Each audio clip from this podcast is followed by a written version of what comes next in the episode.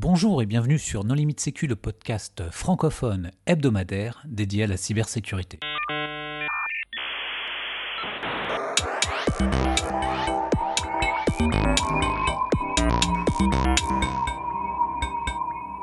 Alors aujourd'hui, nous allons parler du Clusif à l'occasion des 30 ans de cette association avec Benoît Fuseau. Bonjour Benoît.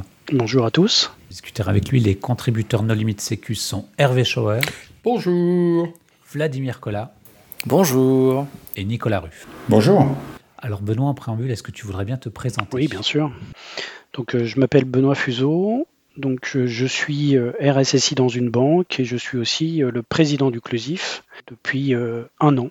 Alors Benoît, on a déjà réalisé un épisode sur, sur le Clusif, mais pour les auditeurs qui ne l'auraient pas suivi, est-ce que tu peux nous rappeler ce qu'est le Clusif? Oui, bien sûr que je peux vous rappeler. Donc c'est une association qui existe maintenant depuis 30 ans. Euh, cette association regroupe aujourd'hui 515 euh, membres. Donc, euh, quand on parle de membres, c'est des organisations privées ou publiques et qui regroupent, deux collèges. Un collège que l'on va appeler utilisateur de solutions de cybersécurité et un collège offreur de solutions de cybersécurité. Ces 515 organisations représentent 1200 membres euh, donc euh, l'objectif du Clusif, c'est de faire des partages de, bonnes pratiques euh, en matière de cyber. Et pour ça, on organise en fait des groupes de travail. Donc il y a 17 groupes de travail aujourd'hui qui sont organisés et qui représentent environ 200 réunions sur l'année. Et donc justement des utilisateurs et des offreurs pour produire des sortes de livres blancs, des publications pour expliquer justement à tous la cybersécurité et les bonnes pratiques en matière de cyber. Ces livrables sont disponibles euh, gratuitement sur le site internet. On réserve juste la priorité aux membres pendant six mois et ensuite ils sont disponibles de façon publique euh, à tous. Alors pourquoi l'association est structurée avec deux collèges? Pourquoi l'association est, structurée avec deux collèges? C'est parce qu'en fait, on ne veut pas faire de différence entre nos membres et on voulait justement euh, que les offreurs et les utilisateurs puissent et tous les sujets de cybersécurité. La plupart des, associations, euh, globalement, en général, sont euh, sur un modèle économique qui est par du sponsoring, ce qui n'est pas le cas du Clusif. En fait, la grosse différence, c'est que tout le monde paye la même cotisation. Que tu sois utilisateur ou que tu sois offreur de solutions de cybersécurité, tu vas payer le même montant de cotisation. Et c'est en fait le modèle économique du Clusif. C'est-à-dire que ça nous permet d'avoir une liberté de parole et on n'a pas... Euh, dans, la majorité euh, des sponsors. On a quelques sponsors pour financer euh, nos conférences, mais euh, c'est non représentatif puisque c'est moins de 4% de nos cotisations globales. Tu peux nous donner des exemples de production des groupes de travail? Enfin, Ces 200 réunions par an, euh, ça, représente, euh, ça représente quoi après en livrable Cette année, on a fait 14 livrables. Alors, euh, malheureusement, je ne les connais pas tous, hein, parce que je rappelle que le président est une personne bénévole, donc je ne travaille pas à 100% malheureusement pour l'occlusif, même si j'aimerais bien, mais c'est pas ce qui me rémunère. Donc aujourd'hui 14 publications, donc euh, il y a eu des publications sur euh, euh, le SOC par exemple, comment mettre en place un SOC, il y a eu des publications sur l'IAM, donc tout ce qui est identité. il y a des publications sur le cyberscoring, par exemple, qui sont des réflexions. Il y a, une, il y a des, des, groupes de travail là qui sont sur la souveraineté, des sujets qui sont un peu complexes. Euh, il y a un groupe de travail sur. Euh, bah moi, par exemple, j'ai comme j'ai été aussi euh, jusqu'à un an, il y a un an, j'étais co-animateur d'un groupe de travail sur la cybersécurité des systèmes industriels. Donc c'est par exemple un groupe de travail qui avait produit d'abord une taxonomie des plusieurs dizaines de milliers de pages qui ont été publiées sur le sujet dans les principales langues, qui a ensuite, avec un guide de lecture euh, pour euh, montrer aux gens qu'est-ce que ça valait le coup d'acheter ou pas. C'est un groupe qui a ensuite produit euh, une présentation de tous les incidents en cybersécurité industrielle qui permettait à tout un chacun de se l'approprier et de sensibiliser sa direction à la problématique du sujet, parce que c'était l'enjeu du moment. Et puis ensuite, on a cherché à produire tout ce qu'on n'avait pas trouvé dans euh, les dizaines de milliers de, publications où en réalité on trouve souvent toujours la même chose. il y a quelquefois des perles, hein, des, documents, je sais pas moi, par exemple sur les navires avec des choses tout à fait spécifiques à, un navire, mais sinon en général c'est toujours plus ou moins la même chose, réécrite de manière plus ou moins, enfin voilà. Et donc, on a essayé de, proposer des solutions pour le maintien en conditions opérationnelles, le maintien en conditions de cybersécurité. Euh, on essaye d'écrire euh, comment, euh, comment faire un, SOC sur un environnement informatique industriel. Voilà, c'est un exemple de groupe qui essaye de produire en commun tout un tas de guides et d'aides à l'ensemble de la communauté. Il y a un super guide qui vient d'être produit aussi, une fiche que je vous conseille d'aller voir, qui est euh, la fiche réflexe sur euh, comment aller porter plainte, euh, qui est justement aussi une émanation de la gendarmerie, de la police, des experts judiciaires, des fournisseurs et des utilisateurs, qui se sont tous réunis pour justement faire un consensus et trouver les éléments pour aller porter plainte et comment aller porter plainte avec les éléments par rapport ça. Tu as une petite idée des trois guides les plus populaires en, matière de, enfin, en nombre de téléchargements ou c'est pas des statistiques euh? Je sais qu'il y en a une, c'est sur la sécurisation euh, des data centers, un truc qui date de 2017. c'est assez impressionnant d'ailleurs. Euh, et, on, cherche toujours hein, des nouvelles contributions. je rappelle qu'en fait le mode de fonctionnement, comme on est une association qui est essayons d'être euh, d'être euh, équitable euh, et d'avoir une équité sur tous les membres. Chaque membre peut proposer un groupe de travail. Avec un thème. donc voilà, donc là je lance par exemple un, appel. Hein. J'aimerais bien qu'il y ait un groupe de travail qui retravaille justement sur le SOC, puisque le, livrable date de 2017 et je pense que s'il y avait des, des, nouvelles personnes qui retravailleraient dessus, voilà. Et puis, est-ce que je peux peut-être lancer un petit appel Olivier Morel, euh, on avait prévu de faire aussi la suite de l'IAM. Euh, donc euh, voilà, donc je lance un petit appel à Olivier. Il, se reconnaîtra. Donc, voilà. tout ça, c'est des ce sont des productions des membres. juste par curiosité, c'est quoi les conditions pour adhérer Ça coûte combien? Est-ce qu'il faut être coopté? Est-ce qu'il faut avoir une, une, existence légale en France? Ou est-ce que c'est ouvert aux Européens, etc. Alors c'est ouvert à tout le monde, il euh, n'y a pas de différence. Euh, on est quand même assez francophone aujourd'hui. Euh, les groupes de travail ne sont pas en anglais aujourd'hui, donc c'est peut-être un peu la contrainte qu'il y a, même si aujourd'hui on a des réflexions et des pistes de réflexion pour, pour ça. Non, mais c'est pas une contrainte, ça, c'est justement l'intérêt. Enfin, je veux dire, s'il y a des gens qui adhèrent du monde entier, c'est surtout parce qu'ils sont francophones moi, je vois ça comme euh, l'intérêt du clusif, c'est que ça parle français. Je pense que avoir une vision un peu plus européenne et un peu plus euh, internationale, je pense que voilà, ça pourrait être euh, des axes. Mm, oui, alors le français est aussi encore une des langues de l'Europe.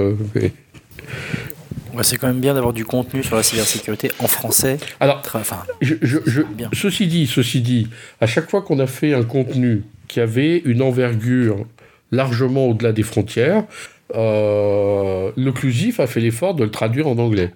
Donc, par exemple, il y a eu des, productions du groupe de travail que j'animais qui ont été traduites euh, en anglais. Donc, euh, oui, si on veut essaimer nos bonnes pratiques au-delà des frontières francophones, on le fait. Mais on travaille en français. Alors, pas que Hervé, si je peux me permettre.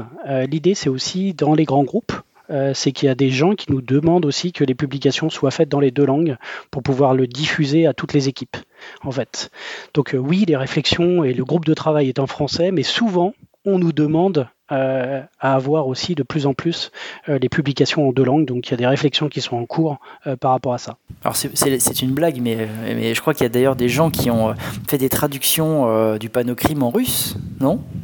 Qui était intéressé par Oui, alors il y a eu une présentation. Oui, il y a eu une présentation du panneau crime qui a été sous-titré en russe et dont vous, on peut trouver la vidéo sur internet. Mais enfin, ça c'est franchement anecdotique. Hein. C'est par des cybercriminels parce qu'ils étaient, étaient intéressés euh, de savoir ce que ce qu'on disait sur eux. Donc là, on est, pour parler des 30 ans d'Uclusif. Moi, j'étais, je faisais pas encore de cybersécurité en 1993, mais euh, j'étais avec mon Windows 3.11 Forward Groups. J'attendais la sortie de Windows 95 avec impatience. J'étais sur un réseau Token Ring et euh, la sécurité, c'était de pas laisser de disquette dans son ordinateur quand elle éteignait parce qu'on risquait d'attraper un virus de boot en le rallumant. Euh, est-ce que tu peux nous refaire une petite, un petit historique d'Uclusif? Oui, mais ce qui se passe, c'est que Benoît est, récent dans la cybersécurité. Donc, en fait, euh, oui, moi, je peux faire un historique d'Uclusif parce que euh, je suis l'histoire à moi tout seul. Mais euh, moi, moi, je suis arrivé au Clusif alors dans les années 80. Donc, à l'époque, le Clusif n'était pas constitué en association. Tout simplement parce que c'était l'association qui parlait de sécurité informatique et c'était hébergé à, au sein d'une autre association qui était un, lobby des assureurs, qui était l'assemblée plénière des sociétés d'assurance dommages euh, et, d'incendie. Et donc, euh, leur objectif, c'était de faire en sorte qu'il y ait des bonnes pratiques en matière de sécurité informatique. Et ces gens-là assuraient déjà à l'époque euh, tous les mainframes, enfin tous les grands centres informatiques des années 70-80. Et je suis allé à la commission micro-informatique. Euh, bah oui, euh, on avait les, fameux virus sur les disquettes. Hein. Et donc, euh, on écrivait des bonnes pratiques. Et puis un jour, un jour je sais que je n'étais pas là. Et comme j'étais pas là, bah, ils m'ont propulsé animateur à l'insu de mon plein gré et d'un groupe de travail sur la sécurité Unix. Donc là, j'ai été encore plus euh, occlusif puisque je me suis retrouvé euh, animateur d'un groupe sur la sécurité Unix. Puis voilà, l'occlusif n'a cessé de se développer jusqu'à un moment où il était trop important pour continuer à être hébergé euh, dans une autre association qui lui a gentiment demandé de prendre son indépendance. Donc c'est pour ça que l'occlusif, soit il a 40 ans, soit il a 30 ans. En fait, il a, il a vraiment 40 ans, mais comme il a, il a mis 10 ans avant de de se séparer de son association euh, mère qui avait des locaux, donc c'était quand même très, très confortable. Et après, bah, il a tout simplement euh, continué son chemin euh, avec son modèle, comme l'a expliqué Benoît, d'égalité stricte de, de, de, tous les membres. Donc les gens adhèrent du monde entier. Bon, évidemment, il faut quand même qu'ils soient un peu francophones pour participer au groupe de travail mais sinon c'est complètement euh, ouvert. Puis alors d'autant plus aujourd'hui où l'occlusif est équipé en visio, donc euh, tout est en mix, donc euh, les gens peuvent participer de n'importe où sans avoir à se déplacer. Même si on favorise le présentiel. Hein. Les, relations quand même humaines sont quand même parce que euh, ce que je vous ai pas dit dans mon introduction, c'est quand même que, en fait, euh, il y a plusieurs raisons pourquoi euh, j'ai voulu être président du Clusif. ça, je pense que c'est aussi important pour les auditeurs de, l'entendre. Donc moi, ça fait, comme l'a dit Hervé, et c'est pour ça que j'ai pas forcément tout l'historique du Clusif, parce que ça fait que dix ans que je suis dans la cybersécurité. En fait, moi, j'ai un parcours un petit peu atypique puisque je viens d'une école de commerce option finance. Et euh, depuis ces dix ans, en fait, euh, donc grâce à Hervé, puisque c'est lui euh, qui m'a donné la première, première formation que j'ai eue en cyber, et à la fin de, de sa formation, eh ben, il fait venir un, professionnel qui parle de son expérience, etc. Et donc, dans ces expériences, bah, la personne disait qu'il fallait adhérer, et, Hervé aussi favorisait de participer aux associations, et entre autres l'occlusif. Donc j'ai énormément appris grâce à ça. Euh, et aujourd'hui, donc, bah, je suis président de, cette association. Je donne aussi des cours en cyber et je suis RSSI dans une banque. Donc euh, voilà, donc c'était aussi pour dire que euh, un parcours, même qui n'est pas un, ingénieur, peut arriver à être RSSI ou à rentrer dans le monde de la cyber. Et le deuxième, c'est parce que bah, je me sentais un petit peu redevable de tout le savoir qui avait été, qu'on avait pu me donner. Et donc, du coup, bah, je me sens un peu redevable de pouvoir le, redonner aux autres et de redonner des vocations euh, à d'autres personnes. Et donc, c'est aussi pour ça que, je voulais donner, devenir euh, le président de cette association. Et comme disent les jeunes, euh, comme disent les jeunes, tu peux pas tester. Hein. Hervé, il était aussi COP, donc. Alors, qu'est-ce qu'il y a dans les tuyaux pour les 30 ans d'Uclusif Dans les tuyaux, il y a plusieurs choses. La première chose, c'est que l'année dernière, euh, juste après mon élection, pour donner de la visibilité et bien faire comprendre à l'écosystème où se situait le Clusif, j'ai souhaité euh, créer un, plan stratégique qui s'appelle Impulsion 2025 donc euh, qui a, qui on pourra en reparler euh, tout à l'heure, euh, qui a trois grands axes qui sont fédérés, développés et sensibilisés. Mais je pense qu'on le développera tout à l'heure parce que c'est important. Le deuxième chantier très important et qui va être très structurant et qui est un travail qui a été initié il y a déjà une dizaine d'années, qui est l'utilité publique. Donc bah, ça y est, on, y est presque à quelques mois. Donc on attend juste maintenant le, tampon, enfin le décret du Conseil d'État Donc ça, ça serait, ça va être une excellente nouvelle puisque ça, ça va pouvoir permettre de, faire du mécénat. Donc c'est pas du sponsoring, hein, bien faire la différence avec du mécénat. Et deux types de mécénat existent du mécénat financier, donc on peut euh, collecter de l'argent et les gens peuvent déduire jusqu'à 66% des sommes qui, euh, qui, fourniront, qui donneront inclusif sans contrepartie. Et le deuxième euh, type de mécénat qui existe, c'est du mécénat de compétences. Donc souvent les grands groupes créent des fondations et en fait nous permettent d'avoir des gens, des cadres supérieurs en fin de carrière qui souhaitent faire autre chose. Et donc l'idée c'est de pouvoir récupérer pour bah, faire des grands projets. donc d'utilité publique hein, bien sûr. Donc euh, un grand projet, ça peut être une vidéo de sensibilisation, euh, ça peut être euh, de, favoriser justement, on parlait de la sensibilisation, de, sensibiliser justement comment trouver les bons messages sur les PME, sur les ETI, peut-être créer un autre exercice uniquement pour les PME sur, la gestion de crise. voilà, il y a plein de possibilités qui, qui peuvent s'offrir à nous par rapport à ça. Donc ça, c'est les deux gros chantiers. Euh, le troisième chantier que l'on a bien entamé, c'est la réorganisation au sein de notre, association. Il faut le préciser, aujourd'hui, on a cinq salariés. Donc euh, on a changé le, statut euh, de notre délégué général en directrice. C'était aussi une volonté de ma part. je voulais vraiment que l'on refasse bien constater que le conseil d'administration est là pour travailler sur la stratégie et donner euh, l'axe stratégique et ensuite les salariés, donc euh, avec les cinq personnes, sont là pour le mettre en action par rapport à tout ça.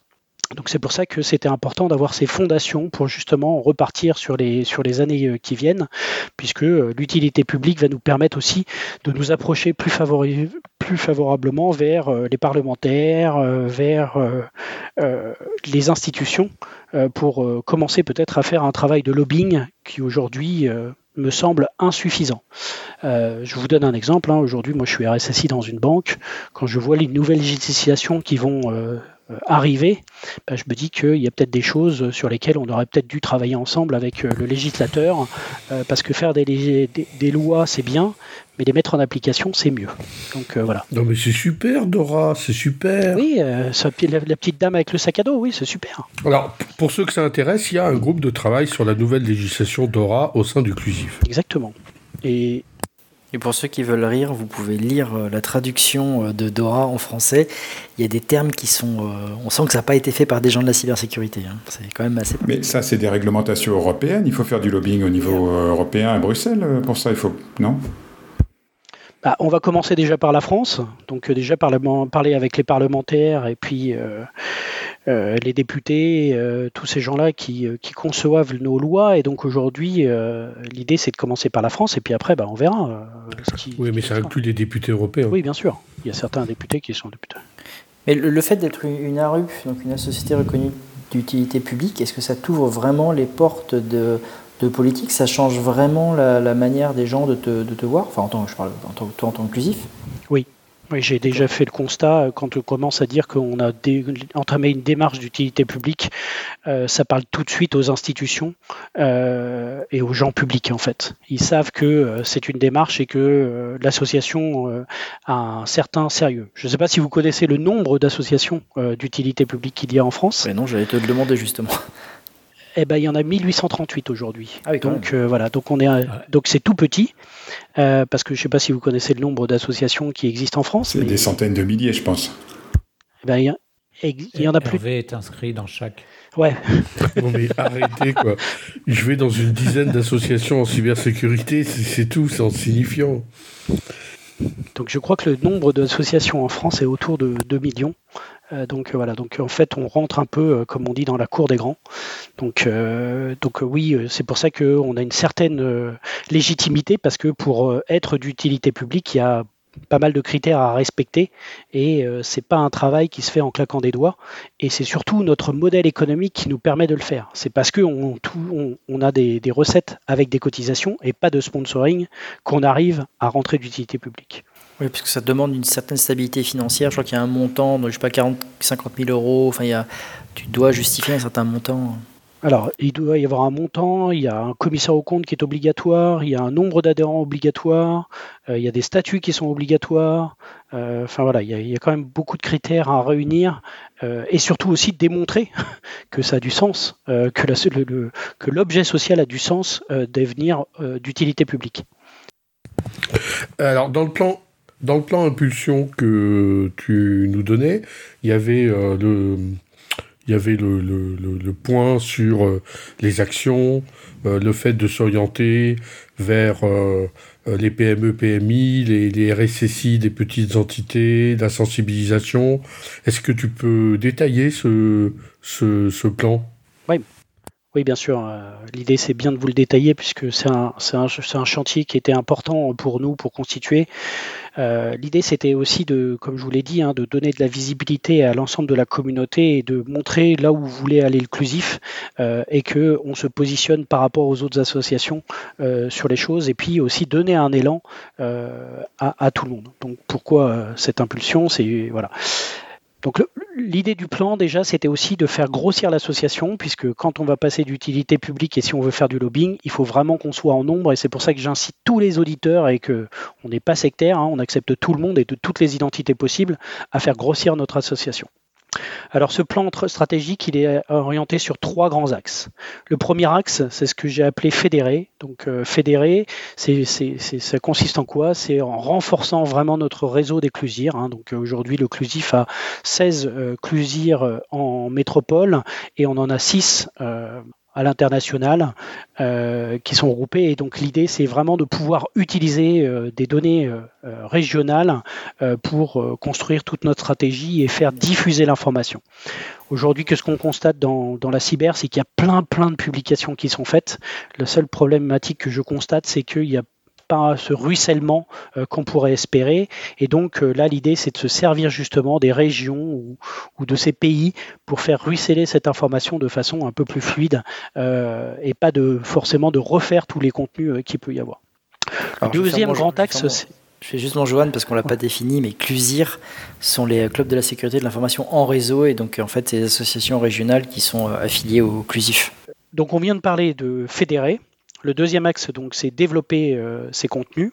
Donc en s'intéressant euh, principalement sur les PME et sur les ETI. D'accord. Aujourd'hui, euh, on s'aperçoit que les grands groupes, globalement, aujourd'hui ont plein d'outils, ont plein de capacités et que aujourd'hui, ben, ceux qui sont un petit peu les parents pauvres, c'est aujourd'hui les PME et les ETI et les collectivités qui sont aujourd'hui les cibles favorites de nos chers attaquants. Et donc, euh, pour nous, on est très attaché à la, diversité de nos membres. Euh, c'est pour ça que euh, on fait un focus pour eux, sans oublier justement les grands groupes qui aussi apportent leur contribution par rapport à tout ça. Et donc le troisième grand axe, c'est sensibiliser et en se tournant résolument sur les métiers en fait, parce qu'aujourd'hui, ben on fait beaucoup d'entre-soi, euh, donc on en a besoin. Hein. Moi, je suis RSSI et, euh, souvent, je me sens assez seul dans ma fonction, dans mon organisation. Donc, le fait d'avoir euh, des confrères, de pouvoir partager des expériences, d'avoir des partages sur des indicateurs de compromission, sur des scénarios d'attaque, c'est aujourd'hui indispensable pour pouvoir lutter efficacement. Mais c'est pas suffisant. Aujourd'hui, il faut vraiment qu'on trouve un moyen pour s'adresser plus favorablement euh, vers les métiers, euh, pour qu'on fasse un peu bouger les choses et bouger les lignes, parce que euh, on est encore très technique, même si les choses évoluent.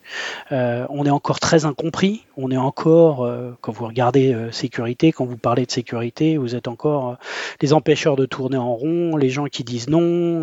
voilà. Donc tout ça, il faut continuer tous les tous les efforts qui sont faits et les accentuer et vraiment avoir un discours euh, le plus simpliste possible pour que euh, tout le monde comprenne vraiment nos enjeux euh, pour faire bouger vraiment les choses et que les choses changent. D'ailleurs, j'en profite, c'est que aujourd'hui, j'ai une apprentie que j'ai pris et qui est aujourd'hui euh, devenue mon assistante et qui fait une thèse euh, justement sur euh, comment les indicateurs cyber peuvent faire changer le comportement du middle management. Donc vous voyez que cette implication et ces choses sont extrêmement importantes pour que justement on trouve des éléments qui puissent faire vraiment changer les comportements des gens. Quoi. Donc c'est aussi le fait que j'ai fait une école de commerce et option finance, donc j'essaye de me souvenir de mes cours de marketing, mes cours de communication pour essayer de faire passer les messages un peu différemment. je vous donne un exemple. Hein. Aujourd'hui, je ne parle plus d'analyse de risque, je parle de carnet digital. Voilà. Donc on, le, mot, le mot risque peut être un frein. donc ça ne change rien sur le contenu, mais sur l'approche, ça change aussi beaucoup de choses. Et puis c'est pareil, quand euh, aujourd'hui je m'adresse à des métiers pour les accompagner, je leur dis euh, déjà, je suis dans la même entreprise que vous. J'ai le même objectif, avoir euh, un chiffre d'affaires en croissance et d'avoir un résultat en croissance et de faire augmenter mon bonus. Et quand vous commencez déjà par ça, bah, le discours n'est pas la même approche et, les choses changent. et après, bah, on peut commencer justement de parler d'analyse de risque, de, problématiques de sécurité. Et déjà, bah, on n'a pas la même écoute. quoi. C'est intéressant comme vision et comme, euh, approche euh, pour présenter des risques. Ben, je pense qu'aujourd'hui c'est devenu indispensable, Vladimir. Si on veut euh, aujourd'hui faire bouger les lignes, il faut vraiment qu'on comprenne vraiment les métiers. Et moi j'avais en fait un, ancien patron qui m'a toujours dit que ben, sans client, il n'y avait pas d'entreprise. Et je pense que si on n'a pas de business, euh, bah, on ne peut pas avancer. Et donc, du coup, il faut jamais l'oublier. Et même dans nos métiers, euh, on est vraiment des métiers qui sont là pour euh, faire de la croissance aussi, mais on est juste des, gens qui sont pour là pour accompagner le mieux possible. Quoi. Ok, Benoît, est-ce que tu voudrais apporter le mot de la fin? Il y a encore plein de projets occlusifs, euh, ça c'est sûr. Euh, j'ai plein plein d'idées. Euh, le problème, comme beaucoup de gens, c'est qu'il me manque beaucoup de temps, mais j'ai plein d'idées. Je voudrais essayer de, de, faire bouger les choses. Encore une fois, moi, ce qui m'importe, c'est de faire qu'il y ait des changements de comportement. Donc euh, le lobbying me semble aussi une bonne voie pour aussi euh, porter euh, les choses. C'est pour ça que j'insiste sur le fait que cette association doit grossir, mais de façon significative. Hein. Aujourd'hui, je vous l'ai dit, on est 515 membres. J'espère que d'ici 2025, on sera 1000. C'est une grosse, grosse ambition. mais si on arrive à être 1000 membres, hein, je parle, hein, donc participants, ça sera peut-être 2000, 2500 personnes, ben, on aura du poids justement pour aller porter des messages encore plus forts bah, peut-être là aller euh, justement euh, faire du lobbying en Europe euh, parce qu'on aura plus de poids et plus de monde. Et puis, euh, comme euh, comme je, faut pas l'oublier, hein, euh, c'est aussi on a besoin de vous parce que bah, on ne vit que de cotisation, on ne vit pas de sponsoring. Donc on a six sponsors, mais qui représentent encore une fois que 4% de notre chiffre d'affaires, et donc du coup on a besoin de cotisation et de gens qui nous aident dans cette démarche et pour faire aussi partager le plus possible et faire vraiment bouger les lignes. Pour ça, pour nous donner des moyens et continuer justement sur cette lancée. Quoi. Benoît, merci beaucoup d'avoir accepté euh, notre invitation. Vladimir Oui. C'est lors de la minute fail. Et eh oui, alors je le rappelle, le principe de la minute fail est de présenter un incident ou événement passé de sécurité en prenant du recul avec humour, mais pas d'accabler les gens. Donc je ne citerai aucun nom et modifier pas mal d'éléments. Dans une entreprise, une application de gestion de crise est en cours de mise en place. Euh, une nouvelle personne arrive dans l'équipe du RSSI, on va l'appeler Bob, et a besoin d'un compte admin sur cette application. Donc il en fait la demande à l'éditeur, c'est une application euh, SaaS, euh, qui le renvoie vers le RSSI en lui disant que le RSSI est admin, donc il peut totalement créer le compte pour cette personne. Donc le RSSI, bien qu'administrateur, ne peut pas créer de compte. En fait, il n'y a, pas a, a pas ce droit-là. Euh, donc l'éditeur est à nouveau sollicité et il explique qu'il a bien une porte dérobée pour le faire, mais qu'il n'aime pas trop faire ça, donc en gros il va pas le faire. Déjà c'est super rassurant. Donc un point est organisé avec l'éditeur, le RSSI et euh, la personne qui a besoin du compte, donc ce fameux Bob. Mais finalement, l'éditeur ne vient pas au point puisqu'il s'en fout totalement. Euh, donc là, l'équipe reçoit un mail mémorable de l'éditeur qui propose en fait de reprendre le compte de Micheline qui était dans l'équipe RSSI précédemment, mais donc qui a quitté euh, l'entreprise il y a quelques mois et qui était admin. et il propose donc de recréer une boîte mail à son nom en faisant une récupération de mot de passe depuis l'outil de récupération de mot de passe. Et bien sûr, tout ce qu'il ne faut jamais faire donc euh, gros gros fail de l'éditeur qui demande en gros à reprendre euh, un compte nominatif existant pour une autre, euh, autre personne et de faire une récupération de mot de passe. En gros, tu veux dire que l'éditeur avait gardé le login mot de passe de Micheline et qui s'en servait eux-mêmes pour faire la maintenance de l'application, c'est ça? Je n'en ai aucune idée, mais je te montrerai le mail après si tu veux. Bon, eh bien, merci beaucoup Vladimir, merci aux contributeurs. Chers auditeurs, nous espérons que cet épisode vous aura intéressé. Nous vous donnons rendez-vous la semaine prochaine pour un nouveau podcast. Au revoir. Au revoir. Au revoir.